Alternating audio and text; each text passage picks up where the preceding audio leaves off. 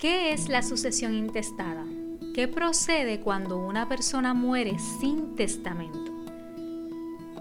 Yo soy la licenciada Keila Marí Díaz Morales y me entusiasma darte la bienvenida al episodio 24 de Heredar en Paz. Que estés aquí demuestra que sabes que tú y tu familia pueden heredar en paz. Hoy te hablaré de lo que procede cuando una persona muere sin testamento las normas sobre la sucesión intestada o sucesión sin testamento están en los artículos 1719 al 1727 del Código Civil de 2020. ¿Cuándo estamos ante una sucesión intestada? La primera situación es fácil de adivinar, cuando la persona muere sin haber hecho un testamento, pero no es la única. También aplica cuando el testamento es ineficaz o insuficiente. Ya te conté en el episodio 11 cuando un testamento puede ser anulado o dejado sin efecto. A eso se refiere ineficaz. Cuando hablamos de que es insuficiente, nos referimos a un testamento que no incluyó todo lo que tenía que incluir. Entonces, cuando estamos ante una sucesión intestada, ¿cómo se determina quiénes heredan? El Código Civil lo establece. Aquí puedes imaginar tu árbol genealógico. El artículo 1720 dispone que primero van a heredar los que compongan la línea recta descendente, es decir, los descendientes. ¿Quiénes son los descendientes? Hijes, nietes, bisnietes y demás.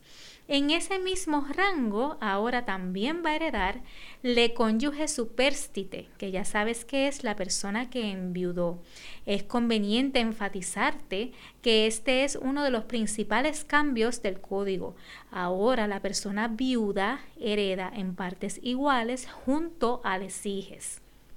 Si no hay descendientes ni cónyuge superstite, entonces hereda la línea recta ascendente, es decir, madre, padre, progenitores por partes iguales. Si una de ellas no puede o no quiere aceptarla, entonces toda la herencia va a corresponder a otra. Si no hay descendientes, no hay cónyuge superstite, no hay ascendientes, entonces pasamos a los parientes colaterales. Vamos a pasar primero a los colaterales preferentes, que son les hermanes y les sobrines de la persona que murió. Si no hay hermanes ni sobrines, entonces heredan los demás parientes del causante en la línea colateral más próximos en grado hasta el sexto grado de consanguinidad. Sabemos que cada vez las familias son más pequeñas, es posible que con tantas opciones igual una persona fallezca sin familiares Tú te preguntarás qué procede si la persona no tiene ni siquiera primos lejanos ni nada por el estilo. Si no hay ninguna de estas personas, entonces hereda el pueblo de Puerto Rico. ¿Te da curiosidad esto?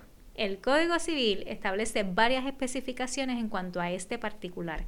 Como norma general, los bienes así adquiridos se van a destinar al fondo de la Universidad de Puerto Rico.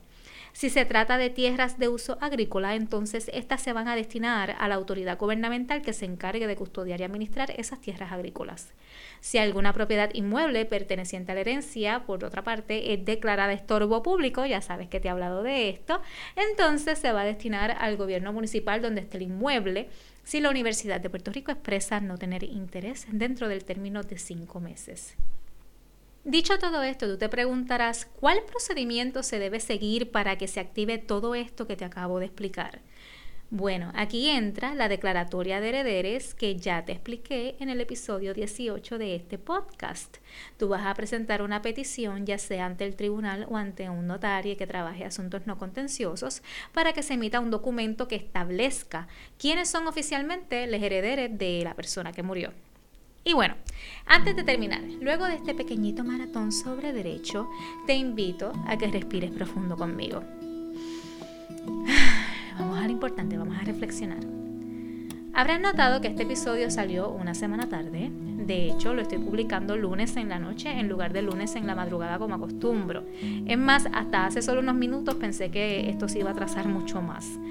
Son demasiadas las ocasiones en que uno tiene un plan y la vida nos lo cambia patas arriba con un guille que ni te cuento.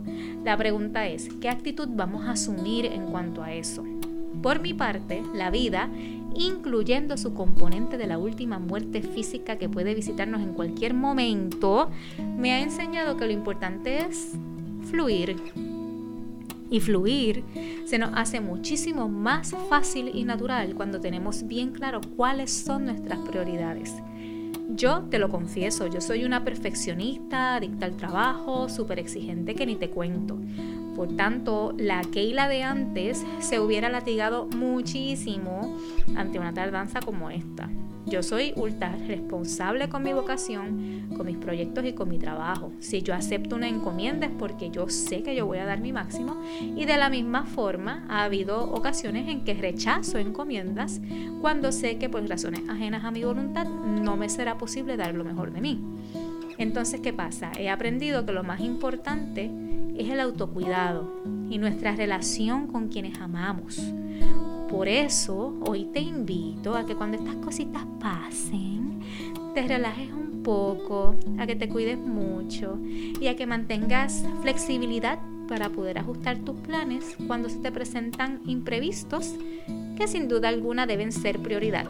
En mi caso tú estarás así bien preocupado, Dios mío, pero ¿qué le pasó? En mi caso te cuento que esos imprevistos han sido imprevistos muy positivos. Hemos estado compartiendo muchísimo en familia con la visita de mi hermanita de Alemania. Hacía dos años y medio que no la veíamos.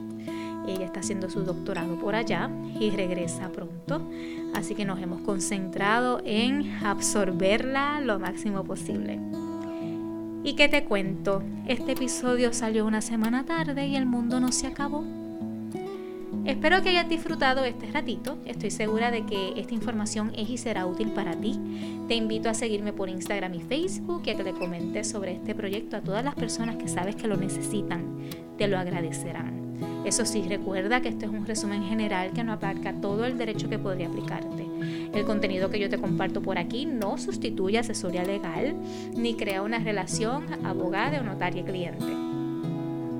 También te invito a que visites heredarenpaz.com para que estés al día con todo lo que puedo ofrecerte. Tu familia y tú merecen heredar en paz y para eso a tu disposición quedo.